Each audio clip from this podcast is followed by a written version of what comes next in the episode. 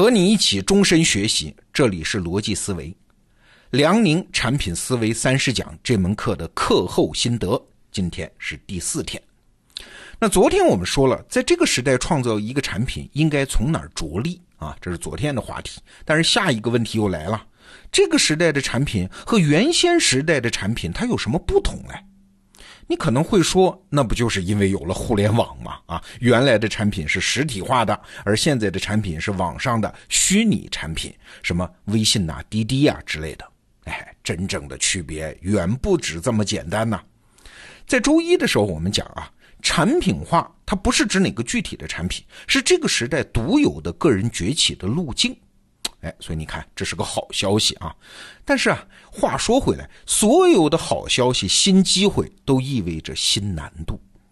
有一句鸡汤说得好啊：“上帝为你关上一扇门的时候，就会为你打开一扇窗。”但这句话反过来解读也成立呀：上帝为你打开一扇窗的时候，给你一个新机会的时候，哎，有时候也暗暗的关上了一扇门呐。那产品化的机会来了，它提高了什么样的难度？关上了什么样的门呢？你可能注意到啊，在前两天的节目里，我们反复说了一句话：所谓产品化的好处，就是你搞定了第一个陌生人之后，你就拥有了第一个用户，然后你就可以通过这个用户给你的反馈，不断的自我迭代，完成扩张。哎，你看这条路多好啊！那我请问，这句话的重点在哪？哎，在“陌生人”这三个字上。这其实啊，是我们不太熟悉的一个情境啊。你想，人类所有处理问题的方法，它都是从熟人社会开始的，包括在现代化社会，已经是大规模的陌生人协作了。但是我们用的方法呢，还是从熟人社会借鉴来的。我们就拿推销产品这件事来说。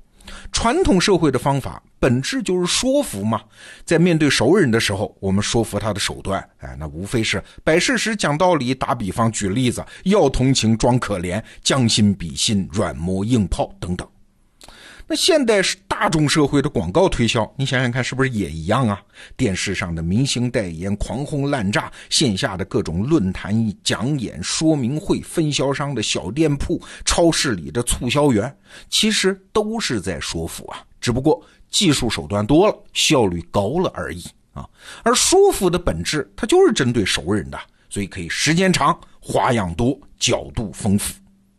可是，如果面对一个陌生人，那情况就严峻得多啊！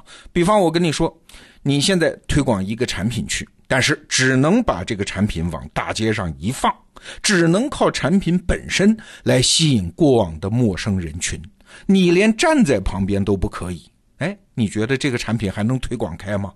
对，咱们这个时代的产品面对的就是这个局面，要攻克的就是这个难题呀。其实这也不是什么天方夜谭啊！就拿微信的崛起来说，从零用户哎到几乎全民都是用户哎，前后不过八年时间，这个速度是当年的可口可乐也没有做到的呀。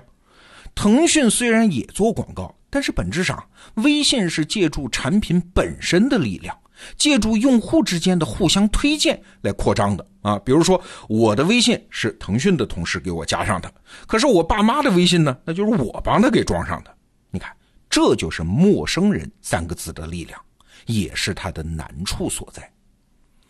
梁宁在《产品思维三十讲》这个课程里面提出了一个问题啊，就为什么世界知名互联网产品的产品经理，往往都是一些不爱社交的人呢？往往都是一些性格比较冷峻的宅男呢？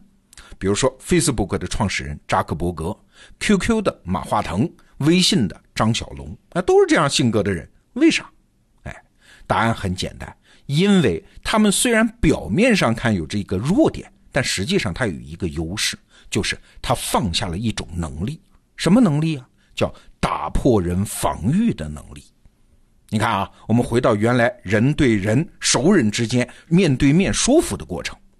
一个好销售，他最核心的能力就是打破那个客户的心理防御嘛。因为任何一个人面对一个要卖东西给他们的人，他一定是防御的嘛啊。所以就十八般兵器都要招呼上去。产品的功能描述啊，产品的包装啊，价格折扣啊，包括自己的外貌啊、语气啊，甭管什么，只要有用都得派上去，打破用户的防御，说服用户，促成用户选择。但是请注意啊，这个过程中有一个重要的因素出现了啊，就是你一旦启动对对方的说服，就会引起说服对象的抗拒。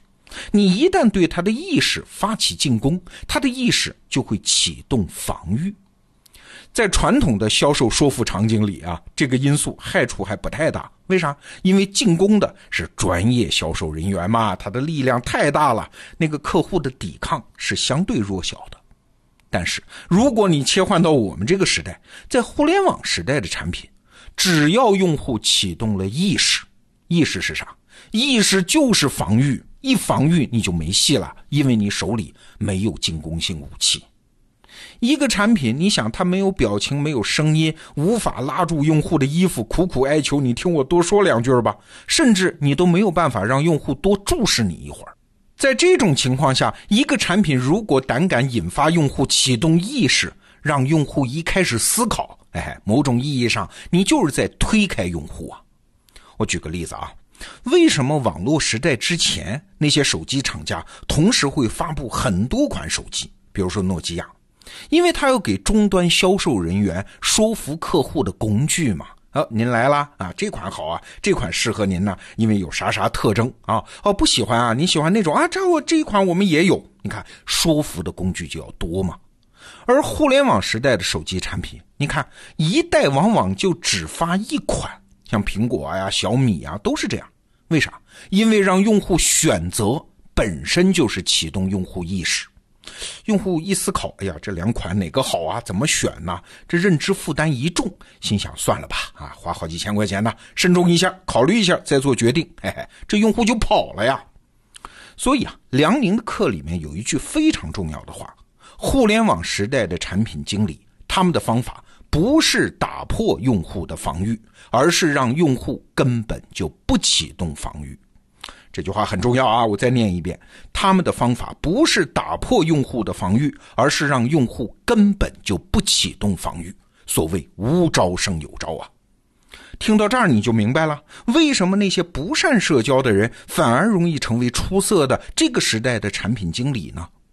这些优秀的产品经理。他有一种方法，叫退到网络背后啊！我不跟你交际，我也不说服你，我只根据数据看到的人们在独处的时候，也就是摆脱各种社会角色、摆脱各种场景的时候，在完全没有压力的情况下，他的潜意识流露而做出的自然选择。这些产品经理对用户的行为不评判、不教育，最多是柔性的引导，多半的时候只是默默的响应和持续的服务。哎，你看，你让用户思考，就是让用户戒备啊！一个不会说话的产品，根本没有消除用户戒备的机会啊！哎，所以马化腾非常推崇一本书，叫《Don't Make Me Think》，什么意思？翻译成中文就是“别让我思考”。对用户防御的态度和敏感度，哎，这就是一个好销售和一个好产品经理的区别。听到这儿，你可能还是觉得有点迷惑啊！我给你举个例子，你马上就明白了。比如说，你要到一家明星公司去求职，那请问你用什么方法？传统的方法就是投简历呀，投精心写作、设计精良的简历呀，或者你到公开场合去堵他们家老板，到他们公司门口打横幅求接见。哎，这虽然不是什么好办法，但是传统的说服基本就是这个方式啊。那为什么这种方式越来越没效果呢？很简单，网络时代嘛，明星公司那是众人瞩目啊，他们的老板、他们的人力资源部门每天要搜集大量的简历，很多人要去求职的。你看，这就是我们刚才描述的那种陌生人，他们没工夫听你啰嗦，你的说服工具纵有十八般兵器都没有着力点。那如果用我们今天讲的产品的方法呢？那就不用搭理公司喽，不用说服他喽，做一个产品放到网上就好。我举个例子啊，有一个普通大学的学生啊，那大学真的是很普通啊。从一年级开始，他就把我每天早上在微信公众号里发的那个六十秒啊那个语音转换成文字发在微博上，这就是他的产品啊，简单吧，不需要额外的创意吧，他从来不来打扰我啊，只是这么默默的每天发。你说这对我们公司有啥用呢？折射出他什么高贵的品质或者是才能呢？哎，没啥用，他也没几个粉丝啊。所以，我们不是在用意识，是在用理性的价值评估来看这个人。所以，我们的意识没有启动，没有启动防御啊。但是时间一长，我们的潜意识感受到一件事儿，就是这个年轻人他是可以持之以恒的坚持一件事儿的。哎，这在职场上就是很有价值的人呐。所以这个小伙子现在已经正式入职我们公司了，而且是我本人给他发的邀请啊！我在这里说这个话的意思，没有说劝大家都去发微博啊，这种招只能使一遍。但是你从中看出了什么？这就是产品的力量。你可能会说，这是碰巧被你看见了吧？他运气好而已吧？错了啊，这是网络时代的必然效应。一个产品是你做的，只要你默默的、持续的、坚定的传递一个信息，这个信息一定会被看到。这就是网络红利呀！网络是没有边界、没有阻隔的呀。以上就是我的辽宁产品思维三十讲这门课的第四篇课后心得，核心就是一句话啊：产品时代有些武器不能用了，但是另一些武器更管用了。明天是我向你诚意推荐《梁宁产品思维三十讲》这门课的最后一天，明天见。